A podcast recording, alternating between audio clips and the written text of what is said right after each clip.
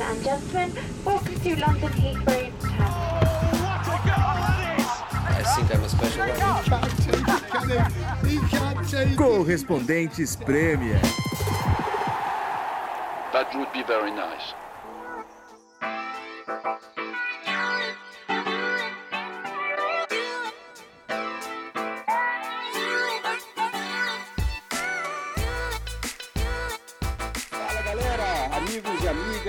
Do Correspondentes Premier.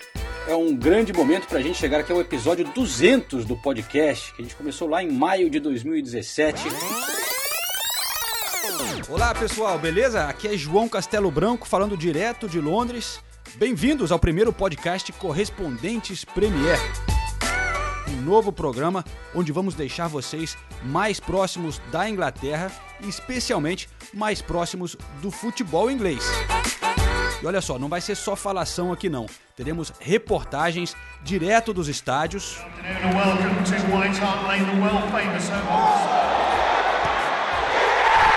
bastidores de coberturas, cantos das torcidas.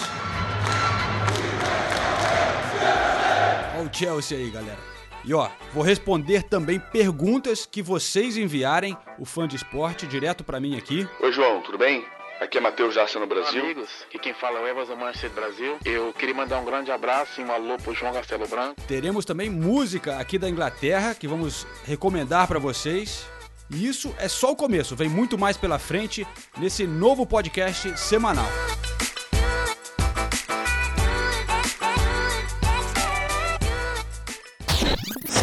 Comemoramos no episódio passado, na verdade, né? Eu, Nathalie Gedra e Renato Senise no pub. Quem não escutou, tem também o vídeo no YouTube da ESPN. Ali a gente comemorou porque a gente sabia que nesta semana teríamos menos membros aqui do, do podcast. Renato Senise fugiu, né? Depois desse resultado do Tottenham. não teve coragem de aparecer por aqui. Eles ficam alimentando isso. Fica...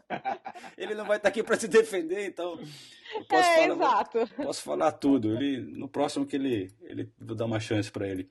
Mas o Ulisses Neto continua no Brasil, então tem eu aqui, a Nathalie Gedra, e, porra, uma grande honra de ter um convidado Não, especial, né? Da- à altura, né? Trouxemos um nome de peso para compensar as duas ausências. Porra, baita nome aqui, o nosso grande amigo André Plihal, um dos grandes repórteres da nossa geração, eu posso dizer com, Com confiança. É, nos abandonou nos estádios, né, Nathalie? Hoje em dia o Plihal, ele, ele é da minha idade, É. mais ou menos da minha idade, assim, mas hoje ele é apresentador ali de estúdio, bola da vez, Ô, exemplo. João, eu vou te, eu vou te Hum. confessar que eu era motiete do, do Plihal.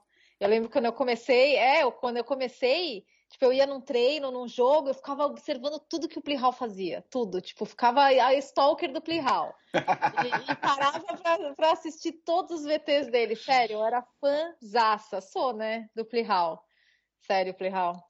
Puxa, Nathalie, não tenho nem, Verdade, isso, não tenho nem palavras para agradecer. É, primeiro, também é, agradecer pelo, pelo convite de vocês dois, aquela papagaiada que todo mundo fala, mas é a pura verdade, porque vocês são muito ouvidos. É, eu sou ouvinte ali, cativaço do, do podcast, sempre acompanhando. Antes da gente começar a gravar, né, Nathalie? O João é, fez uma carícia em mim, disse que, pô, era um programa especial, programa é, número 200 tal. Aham. Mas daí, Nathalie, ele já abriu falando, a gente comemorou, na verdade, semana passada. Não esquece. Hã? então, tipo, o especial foi semana passada, né, Nathalie?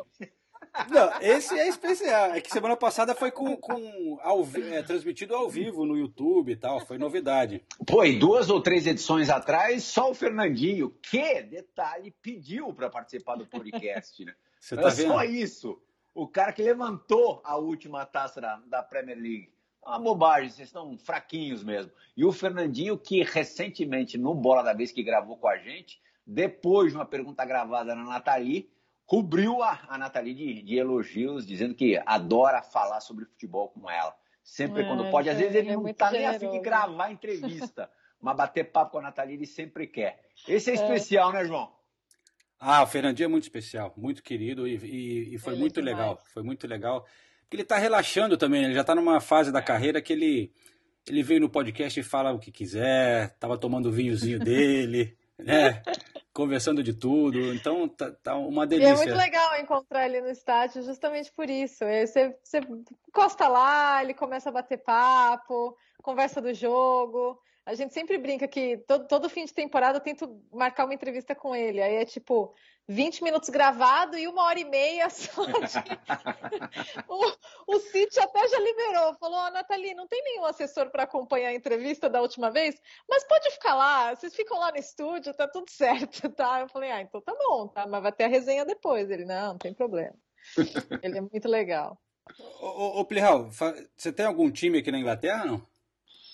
Você tem mais... Caraca, assim, é difícil falar, né? Eu tenho um time. Tem fases assim que eu torço mais para um, ou em determinado jogo eu torço mais para outro. Mas um time assim fixo, na verdade, não, só tem um time na vida, cara. O resto tenho assim simpatia por um ou outro, tal, e também de acordo com, com quem está jogando em determinado é, time naquela, naquela temporada. Mas assim, não sou torcedor de nenhum time da Inglaterra, não. Gosto, é, assim, vai, se for para elencar hoje, por exemplo, é, putz, qual que é o, o- o clube inglês? É, eu também, eu não sou bobo, né, Nathalie? Eu torço pro que tem alguma chance de ganhar o campeonato. Sim, que, é, então esquece, João, ele não é o Arsenal. É, É, então, então, ó, pelo Fernandinho, talvez nesse momento eu esteja torcendo pelo City, embora vi- tenha virado é, meio que rotina o, o City ganhar pelo menos um troféu pesado por temporada, né? Mas teve uma época que, que o, o Emirates virou a, a sua casa também aqui na Inglaterra, junto com a seleção brasileira, né? A Porque seleção brasileira você foi demais, né? várias vezes lá, né? Acho que talvez o primeiro, não, acho que não foi o primeiro jogo oficial, mas é, possivelmente de seleções, aquele Foi. Argentina e, e Brasil, que o Kaká pega uma bola antes do meio campo, vai levando todo mundo, o Messi desesperado correndo atrás dele, ele faz o gol, um 3 a 0 para o Brasil, amistoso em 2006, logo depois da Copa do Mundo da Alemanha, já com o Dunga é, como, como técnico. Você estava nessa comigo, João? Pô, tava nessa. Foram muitas aventuras com o André Plihal, na época que. eu tava começando, né, no jornalismo, quando eu fazia umas viagens. Eu era, fui câmera do Plihal em, porra, pelo mundo inteiro. Primeiro produtor fazendo uma espécie de segunda câmera com o Marcelo De Santos, agora, agora é- antes era do Santos, agora é De Santos, Que estilo, baita de um, de um cinegrafista, É, e o João ali é, super ajudando, até eu sei que o podcast é, de- é- é mais voltado, ou é voltado para a Premier League, mas tem uma história boa, Nathalie, que o, o João, menino, é, e, e novato ali na função, vai com a gente para Lyon para um, um torneio é, de tênis do Guga. O Guga ainda é primeiro do mundo, acho que não era mais primeiro do mundo, mas ainda bem ranqueado. A gente tinha um programa lá, nas pegadas do, do campeão. E aí, Uhum. era um torneio menor, tal. A- a ESPN estava transmitindo, mas a gente não tinha muito boi, não. A gente normalmente corria na subida, né, João? A gente gostava da dificuldade. Quando tinha coisa muito à mão ali, a gente não, não- não se dava tão bem. E aí o João, no café da manhã, é, ali conversou comigo e com o Marcelo, será que a gente não consegue é, fazer uma entrada ao vivo é, assim que terminar a final? O Guga estava na final contra um francês, Paul Mathieu. Era um torneio no carpete, assim, bem sui generis, assim. E, só que assim, hoje você pensa, você faz ao vivo de qualquer lugar com qualquer pessoa, mas na época era uma dificuldade, era um esquema ali de, de conversar com os produtores ali, a, a- a produtora que estava transmitindo o evento para o mundo todo, cabear a nossa câmera, não era uma coisa tão simples. A ideia hoje parece é, simples, parece até banal, mas na época era assim, era uma, era uma realização. E de fato a gente conseguiu plugar lá, conseguimos um cabo tal, entramos ao vivo para o Brasil, combinamos com o pessoal do Guga, que não era exatamente muito fácil antes da final. É, o Guga, infelizmente, perdeu. É, aí depois o João vai lembrar da segunda história que tem a ver com essa mesma viagem, mas deu entrevista para a gente na quadra. No dia seguinte, a gente viaja de Lyon para Madrid para fazer o, o- o- Não era o Masters Cup, era o. o- como é que era? Master, Master Series. Series. É. E, e o Guga no voo já tinha alertado a gente, ó, eu, eu, eu, eu tô com herpes, é, ele, ele tava super desgastado e tal. E assim, a chance de eu ganhar do cara amanhã, o jogo era no dia seguinte, é, é nula, zero. E era com- contra um tailandês, Paradon Sichapan. Perdeu. É, Perdeu 2 a 0 ali, não, não teve a menor chance mesmo. É, e aí, no dia seguinte, o Trajano, ou na mesma noite e tal da, da derrota, o Trajano é, fala: Ó, a gente tem passagem é, comprada para domingo, só hospedagem até domingo. O que, que vocês acham? Esse, esse ano marca o centenário do Real Madrid. O que, que vocês acham de fazer um programa especial do Real Madrid? Assim, Nathalie, nada marcado. Pensa, nada marcado. Ainda o Real Madrid é um clube super tranquilo para gravar as coisas, Era, né? era super pentelho, mas É. não era, era outro mundo, né? Hoje em dia você não chega nem na calçada. Na época a gente ia na porta do carro dos caras interpelar. E aí, vai dar entrevista ou não vai? Longa história curta, a gente conseguiu gravar quase todo mundo, os principais jogadores. Era aquele time dos Galácticos. O Ronaldo Fenômeno tinha acabado de chegar no, no Real Madrid, foi 2002, depois da Copa do Mundo. E virou, né, João? Virou um especial de uma hora e foi o primeiro produto da ESPN Brasil retransmitido para a ESPN Latina, à época, na, ali na contagem regressiva de um super clássico, na mesma temporada. A gente, pô, até o Florentino Pérez a gente conseguiu ouvir. Nossa É, senhora. viajamos na madrugada, quatro, quatro, a gente não, né, João? O Marcelo na madrugada com um ônibus de torcida. Falamos com o Roberto Carlos, fizemos um tour pelo estádio. Ronaldo ali na bacia das, das almas, aos 44 do segundo tempo. Mas assim, de novo, longa história curta, deu, deu certo. Um- Uma entre tantas viagens marcantes ao lado do, ao lado do João. O, o- o que eu lembro disso tudo, Plihal, é que. E daqui a pouco, ouvinte, a gente já vai se voltar, voltar para o futebol inglês, mas, mas é que é, o legal de lembrar dessa época que o Plihal está falando é que nessa época a ESPN Brasil era uma coisa, era pequena, né? Era uma, É. não tinha muita estrutura. Então, esse caso do tênis, por exemplo, foi. Pô, ficou amigo do cara do caminhão ali que tinha um satélite para a gente gerar a imagem depois. E, e a ideia foi assim, pô, mas se a gente tem o caminhão para gerar o material depois, a entrevista, sabe, que, a gente não, já que tem o satélite para gerar, a gente não pode usar esse horário para fazer ao vivo? E aí, pô, cabeando todo mundo lá, passando o cabo debaixo da quadra, não sei o quê, no, no dia da final, ajudando os caras. Mas eu, eu, eu aprendi muito com o Plihal, nessa época da ESPN pequena, é de você tentar fazer as coisas acontecerem. Né? A gente não tinha nada na mão, né? Era tudo. A gente chegava, às vezes, sem credencial, sem permissão, sem não sei o quê. E o Playhouse tinha sempre essa atitude de, pô, a gente veio até aqui, a gente tem que fazer funcionar. Então, é, aprendi a ser chato também, que é uma coisa que, né, Nathalie? O jornalista tem que Pô, ser meio chato. Eu, eu sou ruim nisso ainda. Mas o André era bom de ser chato, cara. De ficar enchendo o saco de to... lá no Real Madrid todo dia. Não, não tem nada marcado, vamos embora. Aí todo dia, não, João, vamos acordar às seis da manhã, a gente vai estar lá na porta do treino. Quando o Ronaldo sai do carro dele, a gente vai todo dia falar, não, Ronaldo, pô, fala com a gente. Não sei... E, e ir pra rua, mostrar serviço, fazer na, ra- na raça, né, cara? Entrar em. Como na, na Turquia, final de, de campeonato sem credencial. Daqui a pouco a gente vai no Miguel ali, tá, tá na- no campo, na hora que o Alex tá levantando a taça. O papel picado e a gente lá naquele palco, naquele tablado. E, a gente não tinha nem ingresso pro jogo, né? Dessa vez, né? A gente esperou acabar o jogo, entramos andando de costas para não ser tão notado. Aí o Alex puxa a gente, a gente entra no gramado e na hora que ele levanta a taça, a gente tá do lado. E- e- Então, eu acho que isso que eu- foi uma coisa que eu tirei de Pleo de você, de, de, de um cara que, cara, você nunca desistia, assim, e, você corria atrás é, e fazia as coisas acontecer, porque você fala, não, tem- a gente tem que estar lá, tem que estar na rua, tem que ir atrás, tem que continuar tentando. É, determinação, assim, né? Além de, porra, fazer altas matérias com, com texto muito legal, né? Tinha esse lado de, às vezes tem que ser guerreiro mesmo, né? De, de cansar, de ir atrás e, e para mim isso foi uma lição muito E era, e era gostoso importante. pra caramba, né?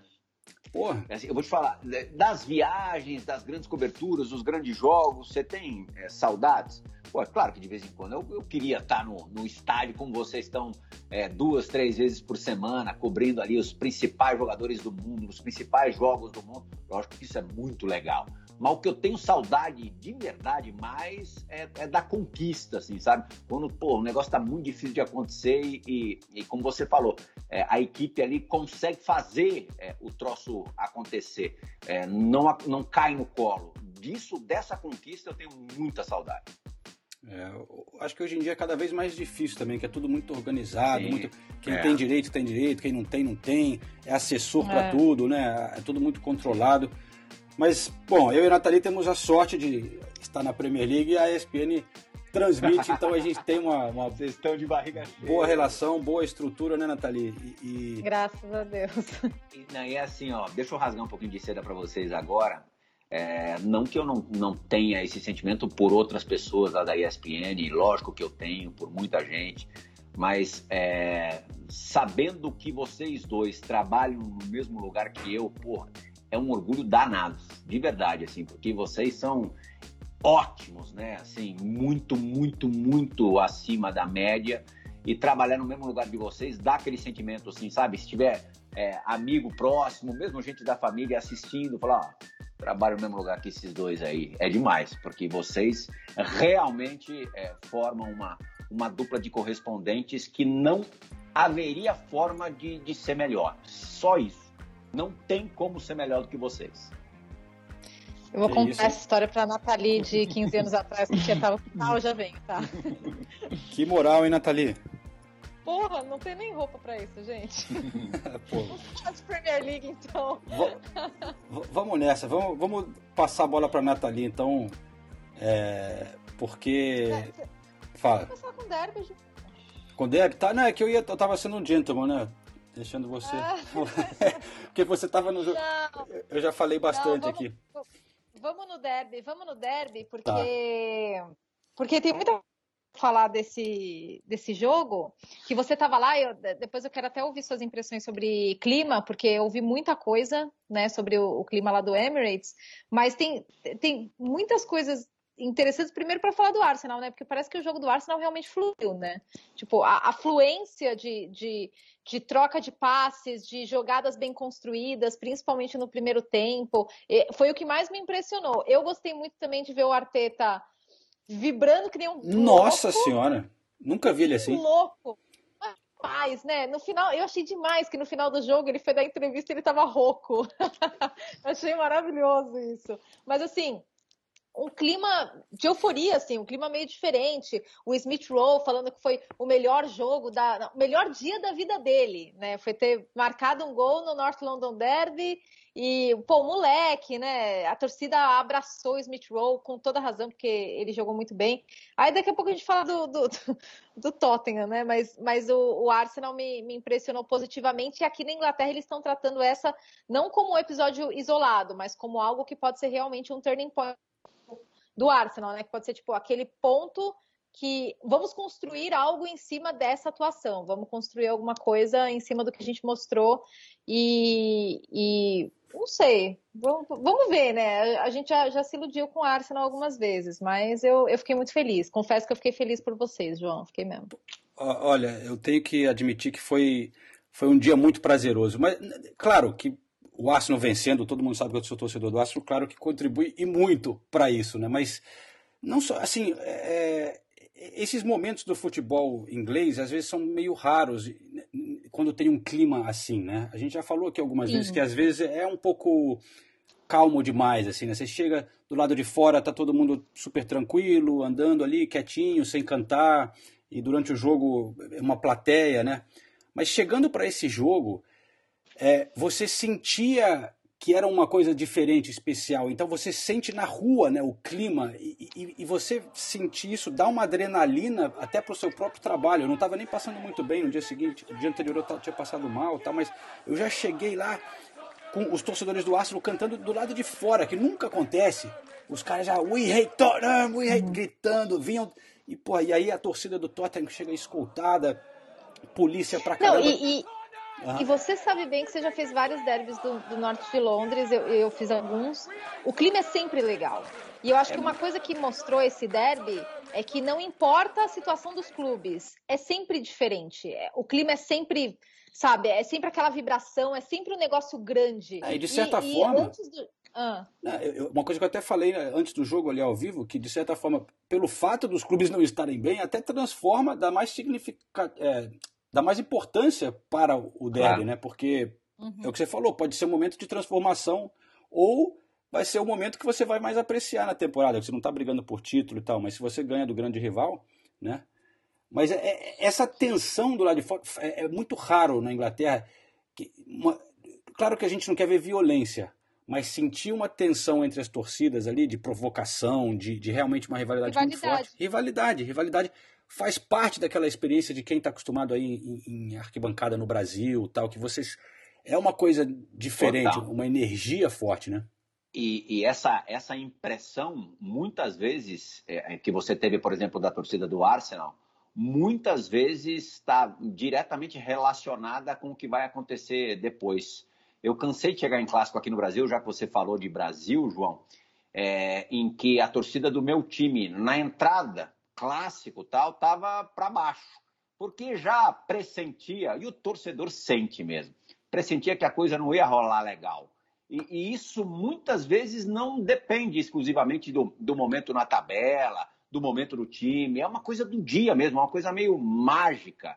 É, e outras que você, você chega no estádio e a torcida tá na pegada, o time tá uma merda, a coisa não tá legal, mas a torcida, antes de começar o jogo, você sente já uma, uma vibe positiva.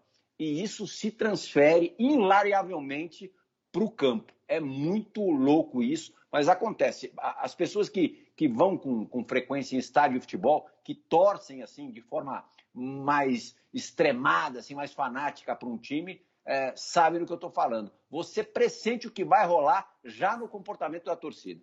Tá- Tava realmente uma energia muito forte. E, e um, um Energia, é detalhe, mesmo. um, um detalhe até é, que, que eu notei que foi legal, que o, o Arteta quando sai para o campo antes do jogo para dar entrevista ali na beira do campo, antes era dentro do estádio, né, numas salinhas, mas hoje por causa do Covid eles têm que sair ali para Uhum. a beira do campo antes do jogo Isso tem acontecido aqui também. também, né? Os técnicos têm falado. Eles, antes eles não falavam, né? Hoje eles falam também na beira do campo. Eles vão até o campo e depois voltam para o vestiário. É. E, e, e, aí o Arteta que, pô, nas redes sociais você vê muito torcedor do Arsenal já pedindo para ele sair, porque começou mal a temporada, perdeu três jogos, não sei o quê. Mas quando ele entrou ali, todo mundo aplaudiu, cara. Quem, não estava lotado ainda o estádio, mas estava bem cheio já. Ele foi muito aplaudido. E você via que. É legal ver essas coisas também, que às vezes essa, essa conversa toda de rede social, tá, não, pô, tava todo mundo que- ali querendo apoiar, vamos lá, não sei o quê. E, e aí, porra, deram uma chance para ele. Foi o primeiro jogo do Arteta, o primeiro jogo desde que ele eh, assumiu o Arsenal, que ele tinha todo o elenco disponível. Primeira vez. O negócio, o Arsenal sempre tem o- gente machucada, de, é, Covid, é não sei o quê. E ele tinha todo mundo. E, e- pela primeira, e o time que ele. Com contratações que ele fez, né? Porque tava o Ben White na zaga junto com o Gabriel. O Gabriel sensacional. Gabriel É. bem, né? Porra, tá muito bem o Gabriel. Tá fazendo a diferença. Quando ele joga, a, a coisa é outra, né? Tem sido. Muito E- consistente, né? Ele é muito sólido. E o Ben White é aquele cara que tem mais a saída de bola, então eles, eles são uma dupla, uma dupla legal de, de, de ver. Pô, bo- botou o novo goleiro, que muita gente também questionou, mas você vê que, além de ter ido muito bem fazer boas defesas, a, a, a vibe dele também, a energia, a personalidade é Confiança. muito diferente da, do, do, do Leno. Ele é um cara que tem uma conexão legal com a torcida, com os jogadores. Aí, porra, tem. Aí, é, Partey e Chaka. Também Partey vivia machucado. Voltou o Chaka. O, o japonês lateral, Tomiyasu, cara, tem sido sólido. Tem encaixado perfeitamente. Tierney do E é outro bom lado. que ele fica e o Tierney sai, né? O Tierney então, sai, ele ele fica. Ficar, fica até meio que um falso, uma linha falsa de É. três. E, o, e o Tierney tem mais liberdade. Porque do lado dele tem o Saka que vai que ataca mais pra, pra- pela direita, né? Isso. Então ele Uhum. segura, do lado esquerdo o Tierney avança. E, porra, e ali no meio tava muito lindo, cara. O, o Odegaard com o Smith Rowe, o Saka e o Aubameyang jogando bem. E o Alba, né? Porra. Não, Brilhou. foi, Pô, foi tá realmente. hora.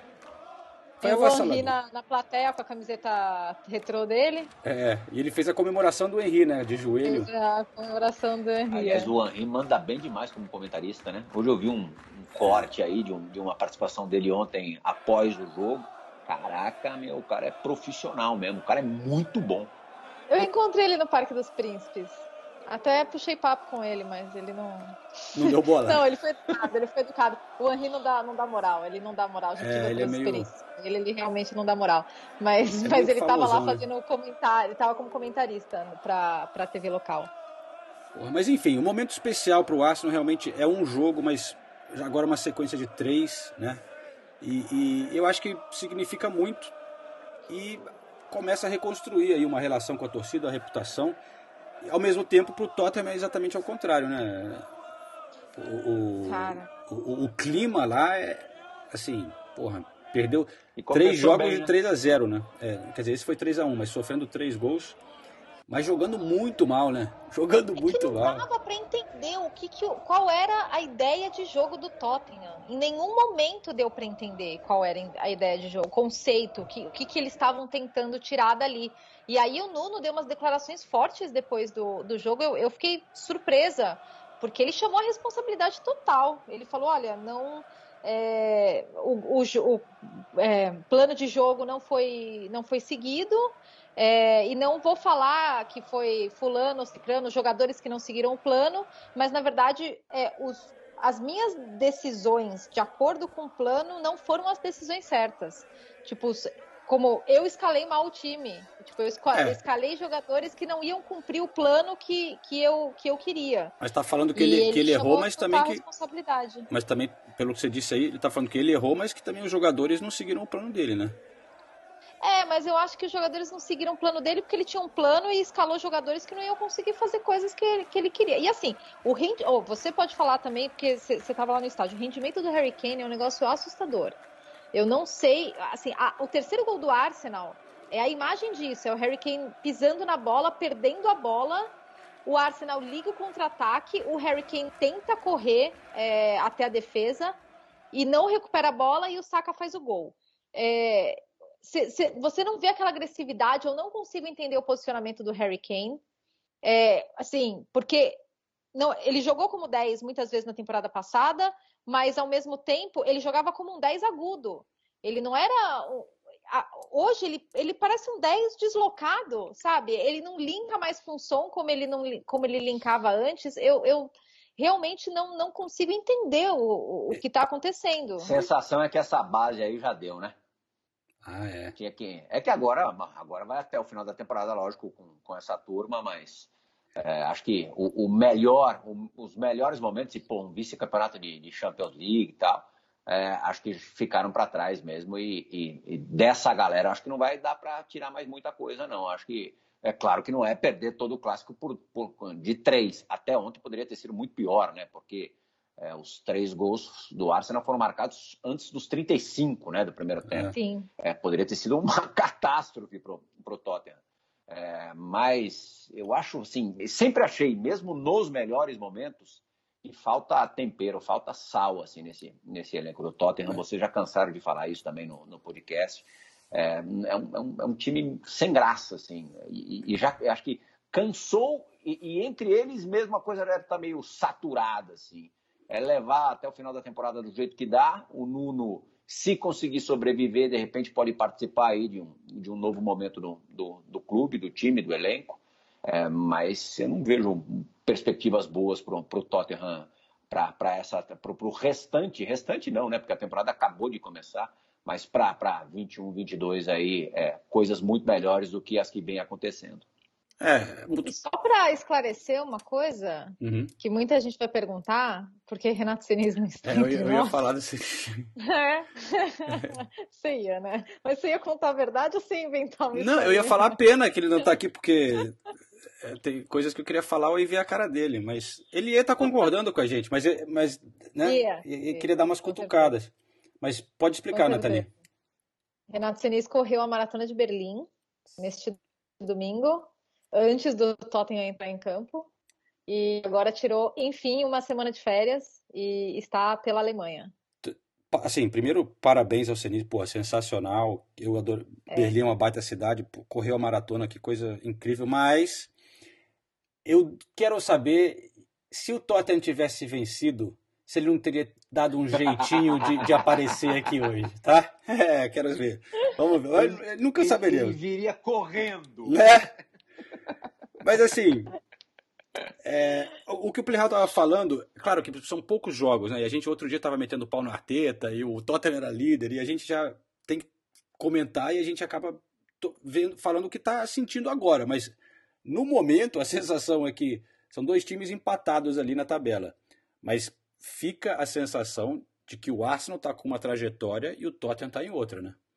É, o Arsenal Sim. parece estar se encontrando, que tem uma, uma molecada jovem tem, que é promissora, e o Tottenham parece totalmente perdido.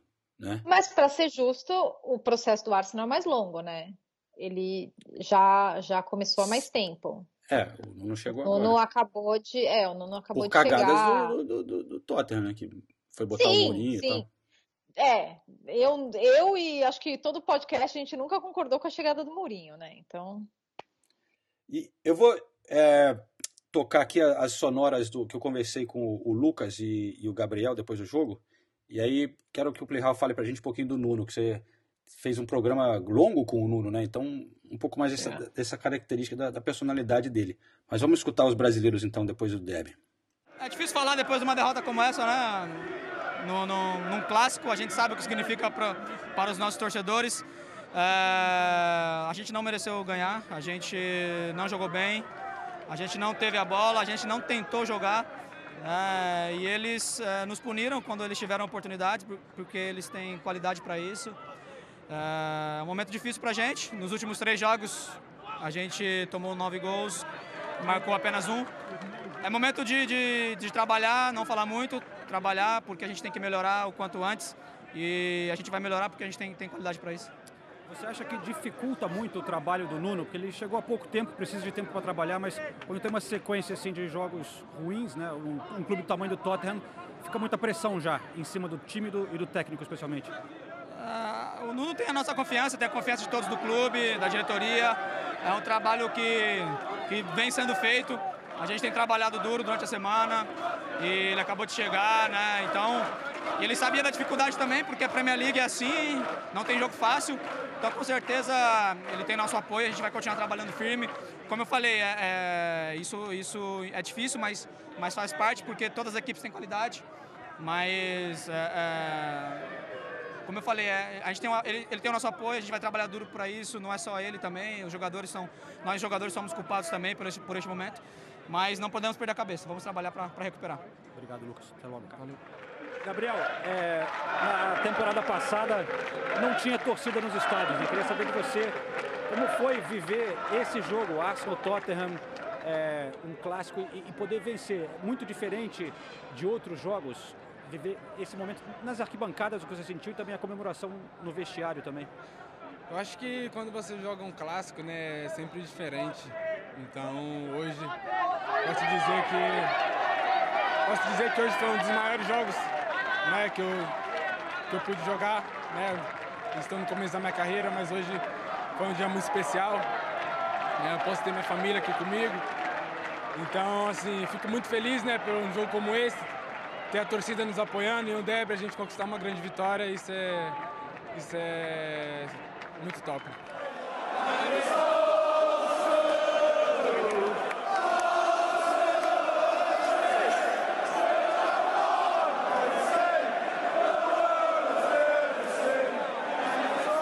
Então, Cleo, pra gente encerrar essa, essa parte aqui do Arsenal Tottenham, você fez um. Foi bola da vez com o Nuno?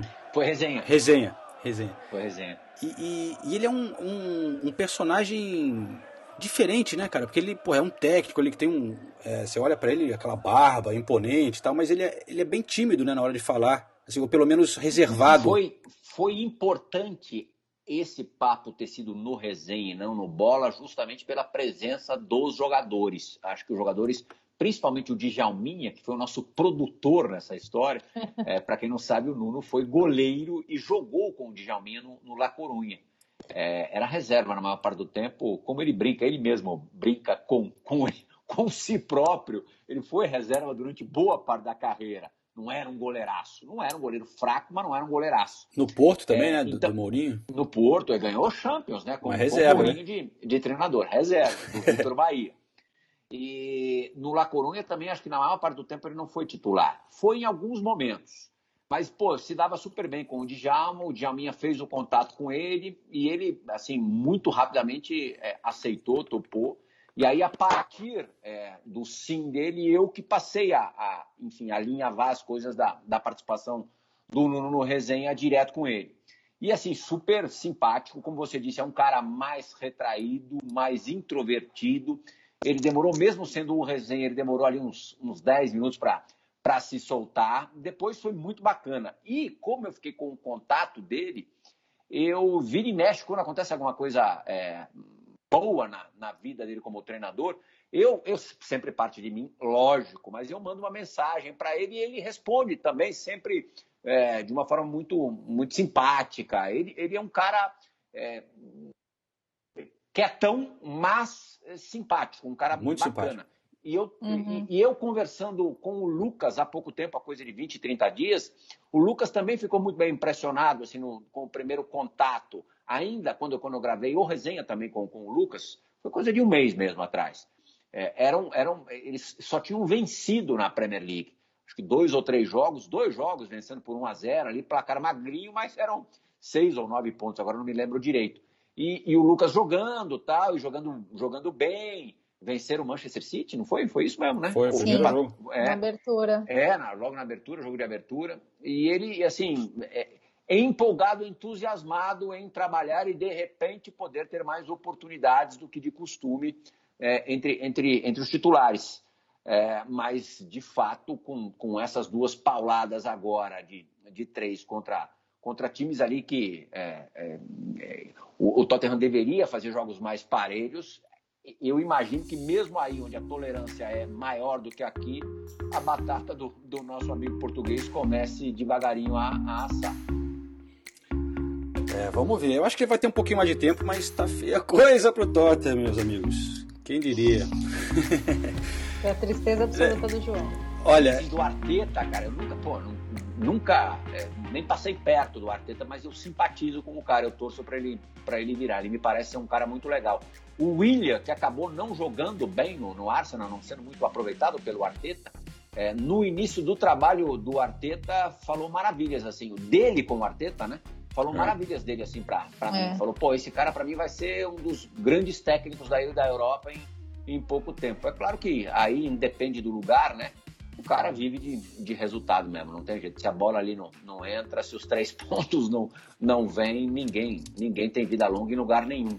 Mas é. eu torço mesmo, ele me parece ser um cara, além de capaz, um cara boa gente. Vamos ver. Aqui, é, é, essa empolgação do Aço, só para eu botar, contextualizar, né? Que a torcida do Aço empolgou, ficou feliz e tal, mas a realidade é que é um time muito jovem, está muito longe ainda de Chelsea, Manchester City, Liverpool, de brigar por título, mas é, a única coisa, o que você pode esperar nesse momento é isso, você ganhar do rival. Sem querer interferir no teu roteiro, mas assim, é. rapidinho, depois a gente volta para onde você queria. Você falou dos três clubes que parece que a briga vai ser, vai ser entre eles mesmo. Né? Você fala, pá, o United e tal, mas eu, eu também acho que não, não sai disso aí não, do jeito que está agora.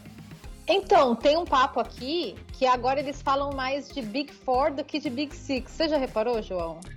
Que antes era é. o Big Six, era o Big Six, e daí agora, em várias reportagens, até vi uma vinhetinha que a BBC produziu falando dessa coisa do Big Four. Mas né? é real, né? Você, o, é. o, o Tottenham e Arsenal... Eu acho que é Big Three.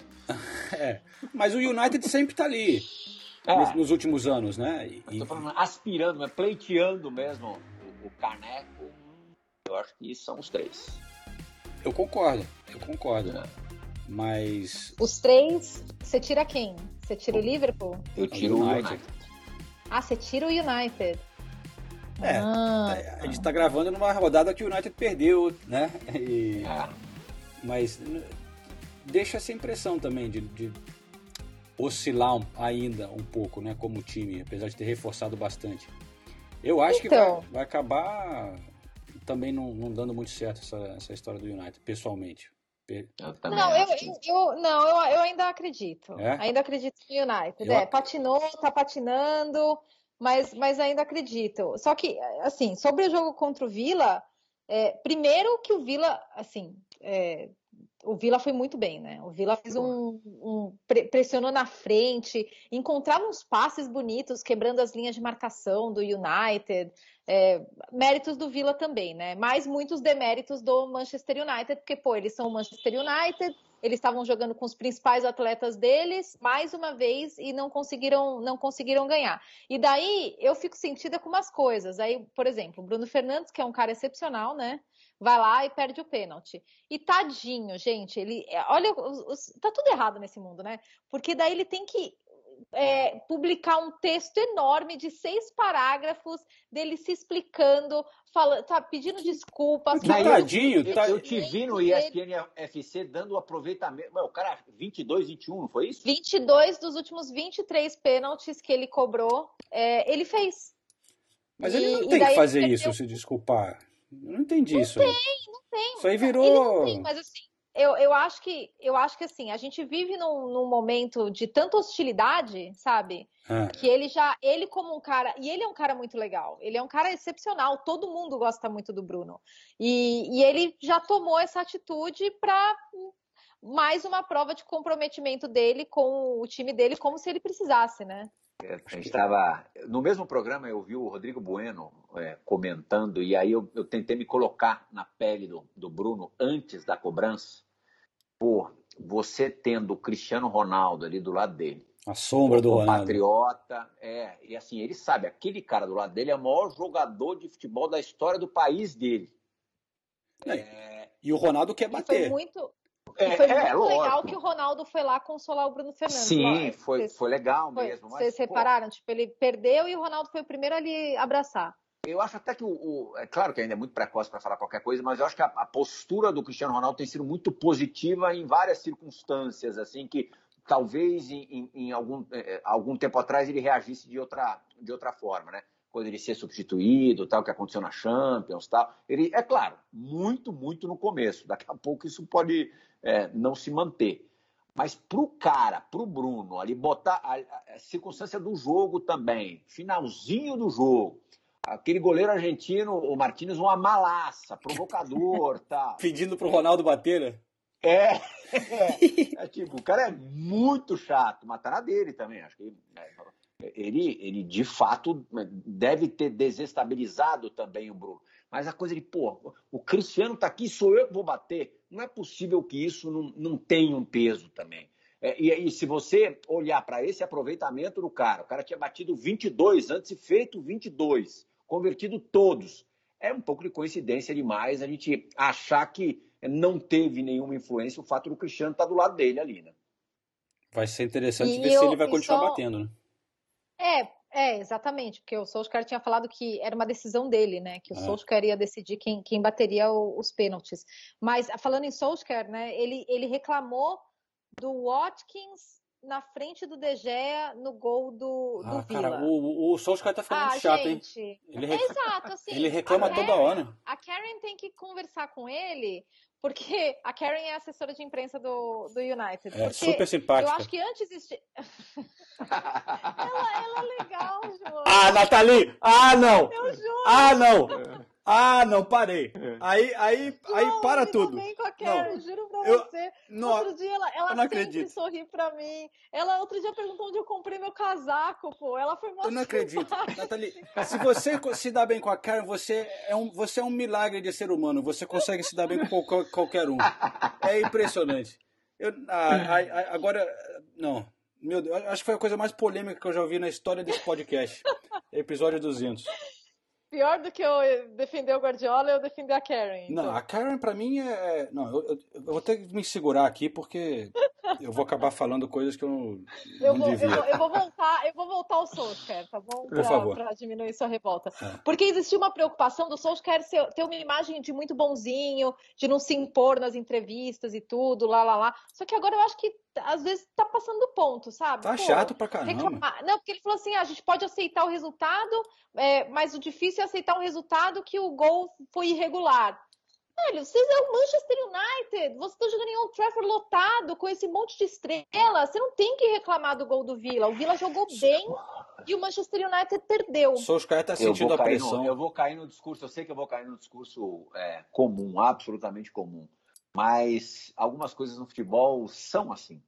É muito time para pouco técnico. Ah, é. Ó, o, que, é. o United vai ser campeão quando vier o Pochettino na temporada passada, que não vai dar certo lá no PSG.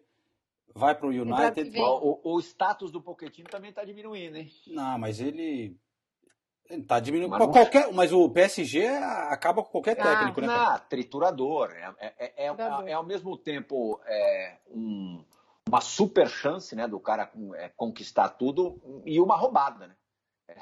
É, uma roubada, porque você já imaginou o que, que não é esse vestiário do Paris Saint-Germain? Como é que não é esse dia a dia? Como é que não vai ser na hora que o bicho pegar de verdade? Quando as competições ali afunilarem, tá? os jogos decisivos. Vai ser, meu, cara vai ter que ser um artista. Já tá sofrendo pra caramba. É, eu acho que não vai. É. O United vai... ser abraçado, Poqueta. Eu sou time Poqueta, né? Vai, eu acho que tinha que ter ido Poquetino. Vai comprar o Declan Rice na temporada que vem. E aí, de repente, o negócio anda. Mas eu tô com você, Prihal. Tá entre os três lá. Dois se encontraram nesse, nessa rodada, né? Nathalie tava lá em Stamford Bridge. Cara, Sim. Se, ó, que felicidade. Porra, é que eu queria muito. Eu tava louca pra ver esse jogo, né? Eu tava babando pra ver Chelsea e City e não decepcionar. Foi é... muito impressionante, hein, o Manchester City para mim. Ou decepcionante Nossa. o Chelsea. Não sei, eu acho mais, mais mérito não, pro City, né? Não. Muito dominante, né? Porra. Mais mérito do City. A, Desde a, o primeiro pressão... minuto do jogo. Não, e a forma como o City estava pressionando o, o Chelsea, nossa, e assim, o duelo tático, gente, é uma coisa maravilhosa, é muito lindo, porque quando as coisas dão certo, tipo, quando o Chelsea consegue encontrar um passe, um segundo e um terceiro e consegue chegar perto do gol, é tudo muito bonito, sabe? A movimentação. E a mesma coisa com o City. O City, sabe, a forma como, como cada jogador sabe o que tem que fazer e, e, e sabe, essa sintonia. O o, o City teve a performance, a atuação mais guardiolística possível, né? Porque jogou realmente como um time, uma unidade, você entendia tudo o que estava acontecendo. Foi demais, sério. Foi um, o primeiro tempo foi com poucas finalizações e geralmente eu detesto quando as pessoas falam um duelo tático, né? Porque duelo tático é jogo chato, né? Porque tipo ninguém chuta, fica é, ali. Jogo de xadrez. É, exato. Mas foi um duelo tático legal no primeiro tempo. Foi realmente legal. E no segundo tempo, depois do gol do Gabriel, eles abriram mais, né? Mas eu, eu fiquei impressionada com a pressão que os jogadores de frente colocaram. É, do, os jogadores do, do City, o Grealish, o Foden, o Gabriel Jesus, Bernardo o Silva. Selo mesmo caindo. É, o Bernardo Silva fez uma partidaça. partidaça uma partidaça e o Guardiola estava realizado, ele estava rindo à toa depois do jogo. E não é porque eles ganharam, é porque eles ganharam dessa forma, da forma. Eu sou muito fã do. É, o Bernardo Silva jogou mais do que ele, tá? Não, não, é incontestável, mas eu sou muito fã do, do Grealish. Parece jogador nos anos 80, assim. É. É, aqui, aqui no futebol brasileiro mesmo. Não só um cascou na vida. Mas, mas, é, não pela meia mais baixa, assim, mas ali, pô, é, é refinamento puro, inventividade. É tão raro a gente ver isso hoje em dia. Pô, o cara, o cara pega na bola, você, opa, para para prestar atenção mais do que acontece com, com os Sim. outros, assim. Pô, sou muito fã desse cara. Acho até que, aqui sou eu, pra, acho até que ele está um pouco restrito demais ao, ao lado esquerdo ali. De repente, eu não sei se daria para soltá-lo um pouco mais, mas, pô, acho, um, acho uma delícia ver o Grealish jogar. Não, é mesmo. É muito legal. E foi, foi muito legal acompanhar o jogo. A reação dos dois, cara. O Tuchel e o Guardiola na beira do campo. É, é engraçado demais. Às vezes eu dava gargalhada no, com, com bola rolando, porque eles ficavam malucos é, com, com coisas tão pequenas assim que para a gente parece pequeno, mas para eles é importante no, no, todo, né? Na construção da jogada, na concepção ali, é, é, esses detalhezinhos fazem muita diferença para eles. Então, é, é, você não precisa errar um passe, você não precisa errar uma finalização, eles já ficam malucos com muito menos, muito menos do que isso, muito menos. E o, o Tuchel, ele é muito performático, assim, ele é grandão, magrelão, meio desengonçado, assim, então é muito, é muito engraçado. Eu, eu tô adorando ver esse duelo, tô adorando ver o Tuchel trabalhar, o Tuchel dar entrevista, eu acompanho todas as coletivas dele por causa disso, porque eu acho que ele é um cara que se expressa muito bem, ele expressa as ideias dele que são super interessantes muito bem, e depois do jogo ele falou, foi mérito do o Manchester City não deixou a gente jogar, nós já não estávamos no nosso melhor dia, e para um jogo como esse a gente tem que estar no nosso melhor dia para conseguir ganhar deles. e o City não, não deixou a gente jogar. Eu acho que é um choque de realidade, né? Assim, pro, pro Chelsea e também para todo mundo que estava comentando no, no, campeonato inglês, de, já começando a botar o Chelsea como favorito acima do City. Uhum. Porque o City, ah, não conseguiu contratar um atacante, não veio o Harry Kane, é, tropeçou contra o Southampton na rodada anterior, 0 a 0 não marcou gols, e o Chelsea estava com aquela, né, Lukaku, não sei o quê, campeão da Champions, porra, agora vai, tem um timaço, não sei o quê. É, uma empolgação muito grande, né? E aí, cara, chega ali o. A temporada tá demais, né? Porra, Vou falar a verdade. A gente tá aqui achando que o. Não, antes do, do, da transmissão, eu fiz uma live no, no Facebook da, da ESPN e uma das perguntas foi: você acha que o Chelsea vai ganhar tudo essa temporada? E não foi a primeira vez que eu vi essa pergunta. E daí vai lá o Chelsea, é, perde do Manchester City, o City tem uma atuação dessa, e aí você fala, gente, risca tudo, apaga tudo, é. sabe? Porque na próxima rodada a gente. E o, e o líder é o Liverpool. Sim. E antes da gente ir pro Liverpool, vamos ouvir o Gabriel Jesus, que foi o autor do gol. E, e na volta eu só queria dar uma, uma última curiosidade da, de bastidores. Parabéns pela vitória, parabéns pelo gol. É, queria que você tentasse explicar para a gente por que, que, é tão difícil fazer gol na defesa do Chelsea e se o seu gol também foi uma demonstração disso, encontrando os espaços em, em uma situação muito limitada, em que você também estava cercado de jogadores. Eu acho que até você encontrar, eu acho que uma oportunidade de fazer o gol mais claro é difícil, você tem que arriscar. É, a gente teve algumas chances é, antes do gol, e, bom, ali no gol eu pude é, ter um pouquinho de convicção que, que o, Cancelo poderia chutar dentro, sobrar rebote, ouvindo meu pé, eu, eu pude controlar, virar e bater rápido. É, e depois do gol, óbvio que a gente teve mais chances, o Thiago salvou uma bola em cima da linha, é, depois é, criamos é, mais chances. É, nosso time, eu acho que quando a gente joga assim com essa é, confiança de, de criar, de dar volume, é, a gente pode surpreender.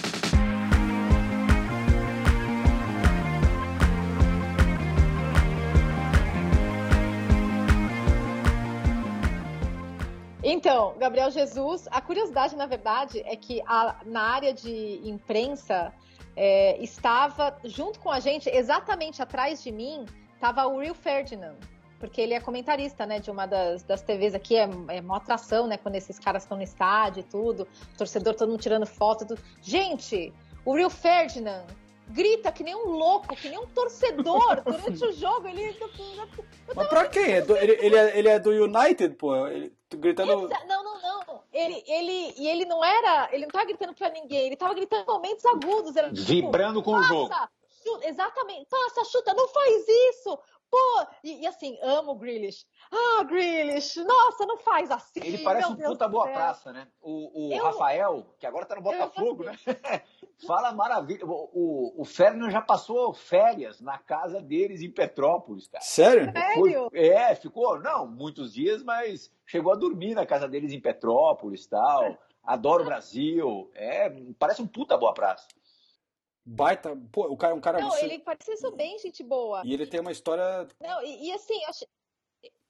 ele, ele, tem uma história. Realmente, né? Ele até lançou a biografia dele aqui, né? É, com a história de vida dele. A, a mulher, mãe dos filhos, morreu, né? É, há alguns anos. E ele assumiu ali como paizão solteiro, sozinho. Foi. É... Tem, tem várias histórias emocionantes na vida dele. Começou... ele parece ser muito gente boa, mas. Jogava bola pra caramba, né? Puta zagueiraço. É, e não vou ser eu que vou virar e falar, o Rio Ferdinand, baixa a bola aí. Você pode falar um pouco mais baixo que você tá. Tá vazando aqui na nossa transmissão. Tá causando na nossa transmissão, né? E aí, no final, eu tava com outro repórter francês, o, o Julien Lohan, que inclusive trabalha para a ESPN aqui. E, e daí eu ouvi na nossa transmissão, né? Tava ao vivo com eles, e eles falaram: gol do Aston Villa. Aí eu falei, ixi, eita, Jules, gol do Aston Villa. Aí o Jules virou, o Jules conhece o, o Rio Ferdinand, falou, gol do Aston Villa. Nossa, esse homem ficou maluco. aí, depois, aí depois o Bruno Fernandes ainda perde o pênalti. Aí eu, putz, meu, você não sabe. Ô, João, falando em figuras históricas, você ontem teve com uma, né? Você não. né? É, o Cima, frangueiraço, teu, teu ídolo. Pô, muito gente boa o Siman, cara. Tiozão, assim. Alguém mandou um recado depois no Instagram falando assim que ele tá, tá com pinta de é, segurança de boate chique. Tipo, ele, ele tá um cara grandão, ficou quadradão assim, mas muito legal. Ele falou com a gente na, no, no Abre Jogo, né? E, e aí falou um pouco da experiência dele ali de, do derby e tal, o que, que ele achava desse Arsenal. E, e eu perguntei para ele, Ederson ou Alisson? Quem que ele escolheria? Boa. E o que, que ele acha dos dois, né? Ele elogiou muito, falou que os dois são espetaculares e tal, que escolha muito difícil pro Tite e tal, mas ele prefere o Ederson. Ele escolheria o Ederson. Cara, o Schmeichel também. Eu perguntei isso mas... pra ele uma vez, ele falou a mesma coisa, falou que prefere o Ederson. Mas, e, e ele destacou a questão de, de jogar com os pés, né? De, poder, de, de distribuição. eu não, eu não consigo dizer qual eu acho o melhor. Acho muito pau a pau, assim. Eu também não consigo. É muito difícil mesmo. Muito difícil. É. Falando em Alisson. É, tá. Pegando o gancho aí. Né? É, vamos lá, vamos lá. O, o, Cara, era pra eu estar nesse jogo, eu tava doente e foi um jogaço, né, mano? Eu ia falar, quando eu assisti, eu falei, putz, e o João acabou perdendo esse jogo. Esse Brentford tá muito carisma, cara, e, e os jogos no estádio ali tá difícil ganhar do Brentford, cara. Tá muito arrumadinho é. esse time, né? Sabe o que eu achei engraçado? Que depois do jogo, a gente. Eles falaram muito do Raya, né? Do, do goleiro do, do Brentford. Uhum. É, que ele fez uma defesa num, numa finalização do Jota. Não lembro se foi uma cabeçada, se foi um chute. Mas o cara sofreu três gols e ainda assim foi um dos grandes destaques da, da partida. E foi mesmo, ele é fez uma é um, baita. Um, um jogo baita de muitas jogo. chances, né? Porque foi um jogo tão maluco, exatamente. Foi um jogo tão maluco, né? E, inclusive, o, o Klopp, depois da, da, partida, falou que ele não ficou feliz, que ele falou assim, eu, eu, fiquei muito feliz com, com a gente, com a bola, né, quando a gente tinha a bola, mas não fiquei muito feliz com as bolas aéreas, que o Liverpool sofreu muito com as bolas aéreas do, do Brentford. E, e o Salah, né, essa máquina de fazer gols, Chegou, Impressionante esse cara. Chegou a 100, Chegou a 100 gols, pelo Liverpool. pelo Liverpool, né? Em mas 150 um e pouco. Mas, mas o, o que eu achei louco do, que, e legal também do Klopp do Liverpool, né? Mas é, muita gente criticaria e, e poucos técnicos fariam isso. Quando o Liverpool fez 3 a 2 se não me engano, e, e aí o Klopp tirou o Curtis Jones e colocou uhum. o Firmino. E deixou em campo J, Firmino, Mané e Salah. Quatro atacantes com o time ganhando de 3 a 2 né? Porra, 95% dos técnicos do mundo teriam tirado um atacante e botado um volante ali, né? Keita, uhum. sei lá, um, um, zagueiro, alguma coisa. Vamos segurar aqui, tá 3 a 2 pô, tá acabando o jogo. Mas não. É... Muito legal, né? Porra, mas não, não deu certo, né? O Brentford foi e fez um gol. E é, empatou. Mas não, mas não sei se é por isso. Mas... a gente quer ver 12 atacantes em campo, é isso aí. Mas, ah, e eu gosto dessa formação com os quatro, né? Ele já, ele já usou algumas vezes na, nas, nas duas últimas temporadas e eu, eu gosto, eu acho que funciona, incrivelmente funciona, né? Porque eles todos ajudam a recompor, então é, é legal. Não, Mas muito... e, no fim das contas, o Liverpool, líder do campeonato, né? É, o Brighton podia ter passado, né? Eu tô até conferindo agora porque a gente está gravando na segunda noite e foi um a um, Brighton e Crystal Palace. Uhum. O Brighton então não passa o Liverpool, o Liverpool fica no topo da tabela isolado com 14 pontos. Manchester City, Chelsea, Man United, Everton e Brighton todos com 13. E, o e tem o melhor ataque, né? Com 15 gols. O, o Liverpool. O Liverpool, né? É, com 15 gols. Não, o é... Salah já entrou na briga pela artilharia, ele, ele e o Antônio, né? Os dois estão com cinco gols. Ele, o Antônio e o Vardy, né? Que a gente não tá falando muito dele, mas também tá fazendo gol. Mas todos com cinco gols. É, o Antônio, é, mais uma vez, super bem, né? Um, jogo, um jogaço aí de, de uma rodada atrás. Uma rodada atrás foi o West Ham e, e United.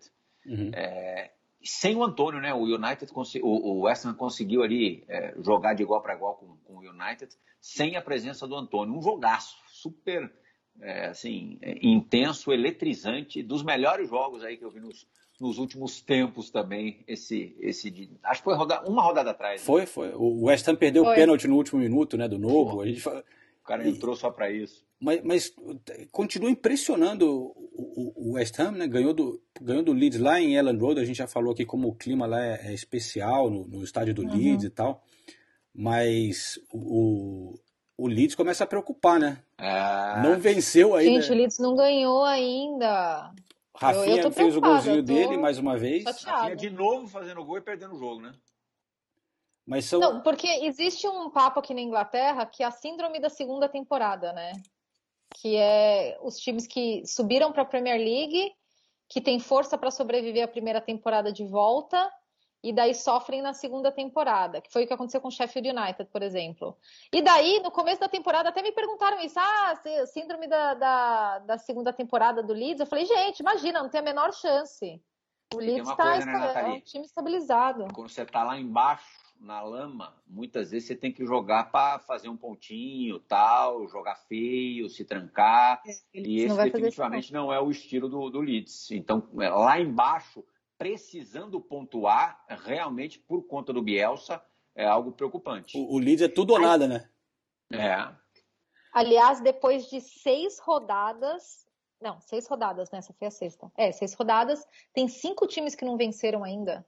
Southampton, Newcastle, Leeds, Burnley e Norwich. Nenhum deles venceu. Por isso que eu acho que o Leeds não preocupa tanto.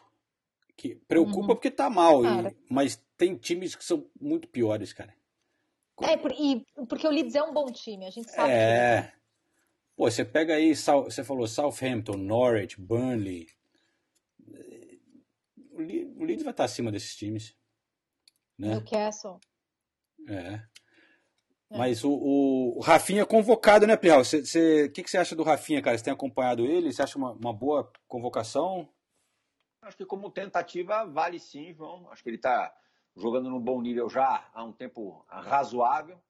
É, eu não sei, vocês é, conhecem o Rafinha de perto? Outro dia, foi até o Luizão, ex-atacante, que sugeriu que eu convidasse o Rafinha para um, um programa também.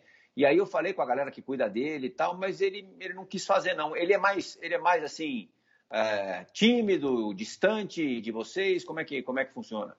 Cara, eu não senti não. Ele muito gente boa. Eu achei ele super bonzinho. Fala né? bem, fala bem. Eu acho que talvez seja mais uma questão de talvez ele querer esperar um pouco, ele, ele ir para a seleção, não querer já tipo, é. ah, pô, foi convocado, agora eu vou começar. Sim, sim, sim. Ou até as coisas engrenarem também é, na temporada do Leeds, né? Talvez, momento ruim do Leeds, porque ele é um cara, parece um cara muito pé no chão, assim, uhum. muito legal. Eu acho que é mais. Eu acho que como característica é, e como tentativa, como eu disse, eu acho que, eu acho que vale sim. É, pelo menos ver como é que ele se sai. Não sei se ele vai ter chances efetivas, assim, porque, enfim, são, são jogos mais pegados, eliminatórias, assim, não dá para fazer lá grandes experiências, embora o Brasil esteja com uma folga muito grande na é, tabela. Mas, mas, tá, mas sem o, tá sem o Richarlison, sem o Firmino, né? Que o Firmino não foi convocado, que é. teve contundido. O Richarlison tá fora também, se não me engano. Mas o. Aí foi o Rafinha. O Anthony também, o. o tá muito bem, né, no Ajax. Tá muito bem no Ajax. Segundo ano dele, muito bem, né? Primeira temporada ele também já chegou chegando, como havia acontecido com o David Neres, depois o Neres deu uma caidinha. Então, hoje até está valendo que é, já fala-se numa transferência do Anthony do Ajax para algum gigante europeu. O nome mais forte seria o Bayern de Munique, e que o Ajax é, não nem entra em, em discussão com uma quantia inferior a 40 milhões de euros. Quer dizer, bem valorizado o Anthony também. Pô, que legal. E se cai no Bayern de Munique, o cara joga, né? É. Uma, uma, máquina daquela funcionando daquele jeito é muito mais fácil do cara se dar bem. Porra. Mas é, mas é só confirmando, o Richarlison está contundido, cara. Ele levou umas entradas é. duras no jogo, então não foi convocado por isso. O, tanto que o Everton jogou com Rondon no ataque, tava o Calvert-Lewin e o, e o Richarlison machucado o, Everton tá old school, cara. Rondon, Townsend, Iwobi.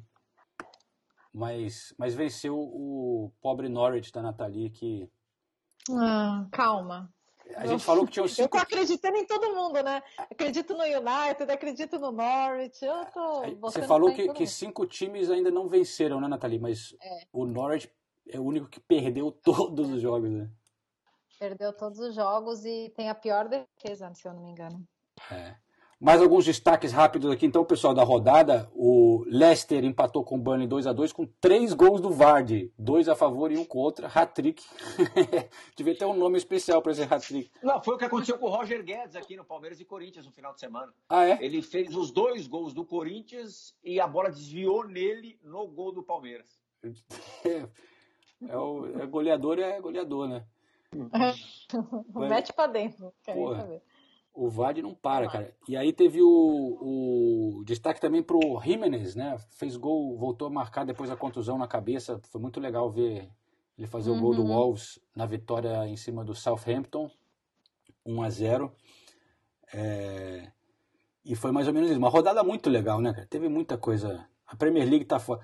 Você, você gostaria de vir cobrir um jogo aqui um dia, Plihal? Pô, Vamos, vamos armar essa, pô? Chega aí, cara. Ontem, qualquer um, meu, pode pegar o, o último com o penúltimo, tamo aí. É Norwich Burnley, então, o seu clássico. né? Não, tô dentro. Beleza. Então é isso, cara. Plihal, sensacional. Muito obrigado por Pô, sempre à disposição, né? aqui no. O- Ah, peraí, an- antes de encerrar, eu, te- eu tinha separado aqui é, três perguntinhas de, de- que a gente recebeu é, nessa última semana. Acho que até por causa do, do, do episódio passado, mas como é o 200, eu fiquei de, de ler aqui alguns recados. É, cadê a pergunta? Primeiro, um, alô para o Matheus Mariano, que diz que acompanha desde o nú- número 1 um aqui do podcast. É, então, um abraço aí pro, pro Matheus. O outro Matheus, que tem um podcast que chama Talk Show Premier, sobre a Premier League. E- Uhum. E, a gente inspirou ele e os amigos a criarem esse podcast. Muito legal Ah, ver que que, muita gente é, começou a ter experiência pelo podcast aqui pelo, pelo Correspondentes Premier, né? E hoje tá tentando, tá aprendendo, tá fazendo também, cada um o seu podcast, galera curtindo. E para fechar, o Rodrigo Troiner é, mandou umas perguntas aqui. É, ele é o Rodrigo que na temporada passada, Nathalie, ele ajudava a gente a, a manter a organização de quem era o brasileiro da Ah, rodada, a lembra? planilha, grande Pô, se, Rodrigo. se não fosse Beijo ele, a gente estava perdido, porque a nossa organização é. não é o nosso Não. forte. Pra Não é o nosso esporte. É, nem perto. Mas, mas, é, ele fala aí, pô, parabéns por duzentar, né? Realizando esse trabalho incrível aí. E a pergunta dele é, é assim: qual foi o maior furo de reportagem que vocês fizeram? Aí, Ah, porra, eu, eu, eu- assim, porque nosso trabalho aqui, a Nathalie, não, não é tanto de ficar dando tanto furo, né? Mas é, eu passo pro Plihal primeiro, que com certeza. Cara, é difícil falar assim, o maior, mas como a gente está falando de é, é, num, num podcast é, de Premier League, é, o primeiro cara que noticiou que o Alisson havia se tornado goleiro titular da seleção brasileira fui eu. Uma cobertura é, eliminatórias, foi num jogo de eliminatórias. Eu acho que foi no Recife, o adversário não me lembro. Talvez, não sei se foi Colômbia tal, mas eu, eu consegui ficar sabendo umas três horas antes. E eu me lembro que o assessor de imprensa da seleção não sabia, foi uma decisão assim de última hora, e ele chegou com aquele press kit ali, tudo, com o outro goleiro, era o Jefferson. Era o Jefferson ainda, que já até parou de jogar. É, o outro goleiro como titular, e era uma coisa impressa, não era, era bonitinho tal. E ele teve que jogar tudo fora, porque não dava tempo de fazer. Ele- no estádio ele descobriu que jogaria o Alisson. E eu, eu, eu tinha, sei lá, antes da seleção chegar no estádio, lá em Recife, eu já tinha entrado ao vivo, e dado que o Alisson é, havia ganho a posição do, do, do Jefferson.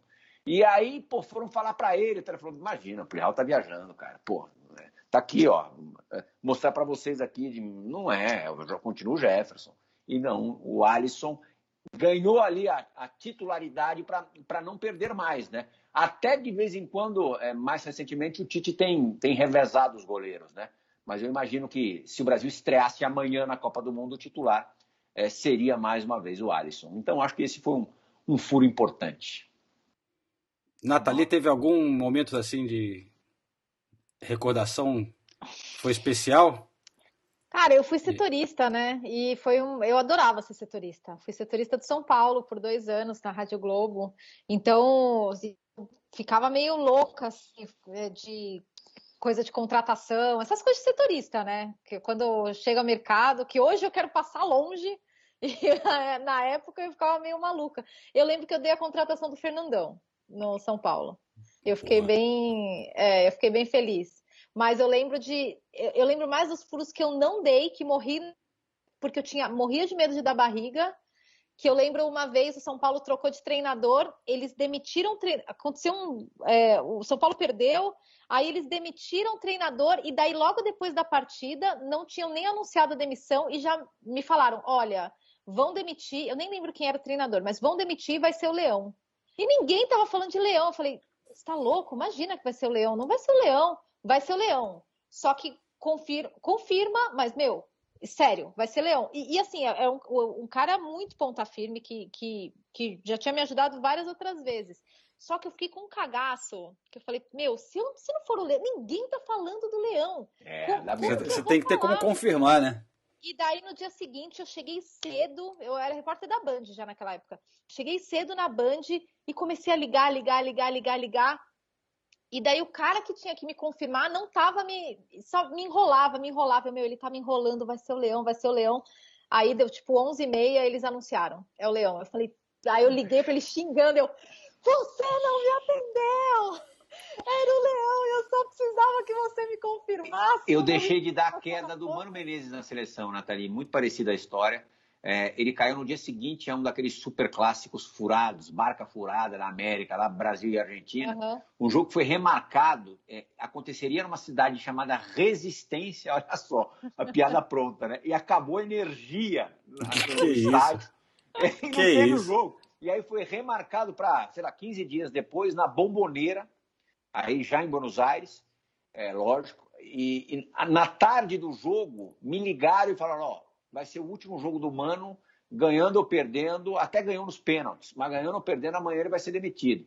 E assim, era um cara confiável, mas, pô, uhum. a queda do técnico Sim. da seleção brasileira, você precisa é. ter a certeza da certeza da, da certeza. certeza da certeza, é. E aí eu, eu, eu, eu não tive a manhã de cravar, no dia seguinte anunciaram, acho que meio que oficialmente, assim, sabe? Saiu, assim, alguma coisa de, de via CBF mesmo.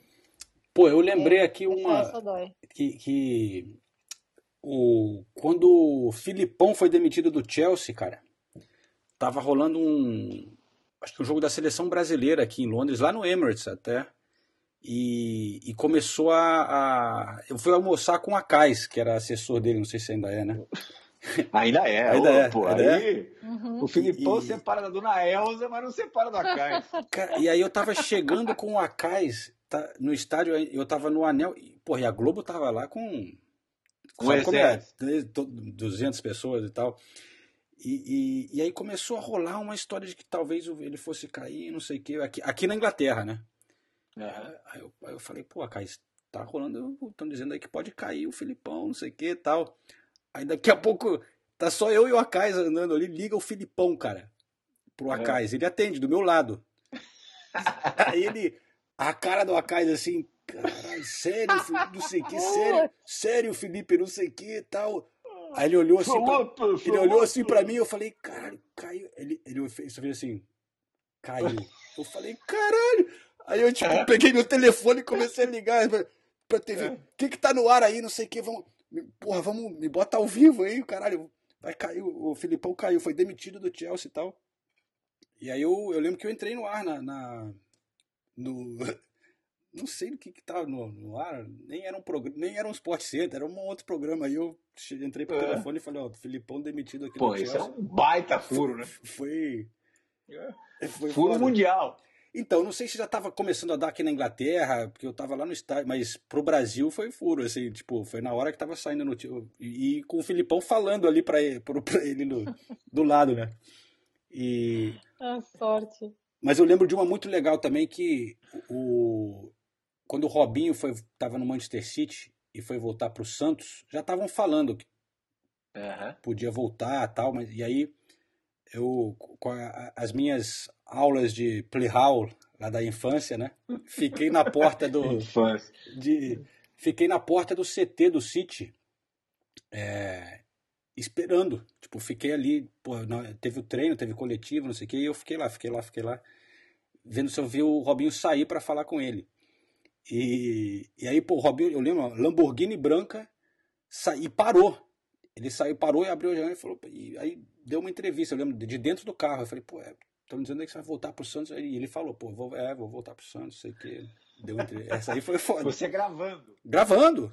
Nossa, Pô, coisa linda. Eu acho que essa aí foi, a, foi a mais legal. Então, isso, esse, esse tipo de sensação eu tenho muito mais saudade do que é, viagem, do que. Claro que é. você pode apurar as coisas por telefone e tal, e de, dentro de casa você pode dar um super furo, mas a, tá na rua tal, acho que dá uma. Né, Não, é uma adrenalina, né, cara? Você tem que dar um pouco de sorte, mas é aquela famosa sorte, sorte de repórter que você tem que estar tá no lugar certo também, né? Agora, é muito louco que hoje em dia, hoje em dia, já de uns, de uns anos para cá, isso nessa nossa época, João, não acontecia, embora já existisse internet tudo mais, as coisas é, se espalhavam com menos velocidade. É, é. Hoje o cara, pô, tá falando para um, uma rádio qualquer, ou, ou, qualquer veículo pequeno aqui no Brasil, em cinco minutos, se, se for uma coisa bombástica, está repercutindo no mundo, né? É, claro que o, o, Jorginho, quando participou do, do resenha, a gente fez uma pergunta ali inocente sobre o Lampard. Ele descascou o Lampard. E até quando acabou a gravação, a gente falou: Meu, vai dar merda isso aí, cara. Você tá preparado? Ele falou: Ah, pode botar no ar, é isso mesmo que eu penso. tal. E de fato, cara, ele falou que o, o Lampard não estava preparado para assumir o, o, Chelsea e tal. Ainda precisava rodar é. mais, aprender mais em lugares menores, em clubes menores, tudo é, pô, é, é, repercutiu e, e talvez para ele não fosse legal, porque pô, o cara é, um, é, o maior ídolo da história do clube e tal, o torcedor é apaixonado por ele. É que depois também o Jorginho ganhou a Champions e, e, e, e um monte de outras coisas, e acho que ele, ele pode até cornetar o Lampard que passa batido. Uma moralzinha. É verdade. Pô, o Plihal tá falando com mais jogador da, da Premier League do que a gente, Nathalie, né? resenha, bola da vez. Não, muito legal. Então, beleza, Plihal. Chegamos ao fim então do episódio 200. Porra, muito obrigado Boa, gente. Por, por, participar. Eu que agradeço. Delícia estar com vocês. Muito obrigado, Plihal. Um prazer, viu? Valeu. É isso aí. Valeu, galera. Semana que vem a gente volta e eu espero que com a presença também de Renato Senise para poder. Depende do Tottenham. Né? poder falar um pouquinho do todo. Vamos ver se ele tem. Se ele não tem uma maratona próximo final de semana, não, né? Agora ele vai correr maratona todo fim de semana, eu. pelo jeito. Próximo fim de semana é a minha. Opa, é, porra, maratona de Londres. É, Londres. Vou correr Londres. Quintal de casa, vai detonar. É. Amém.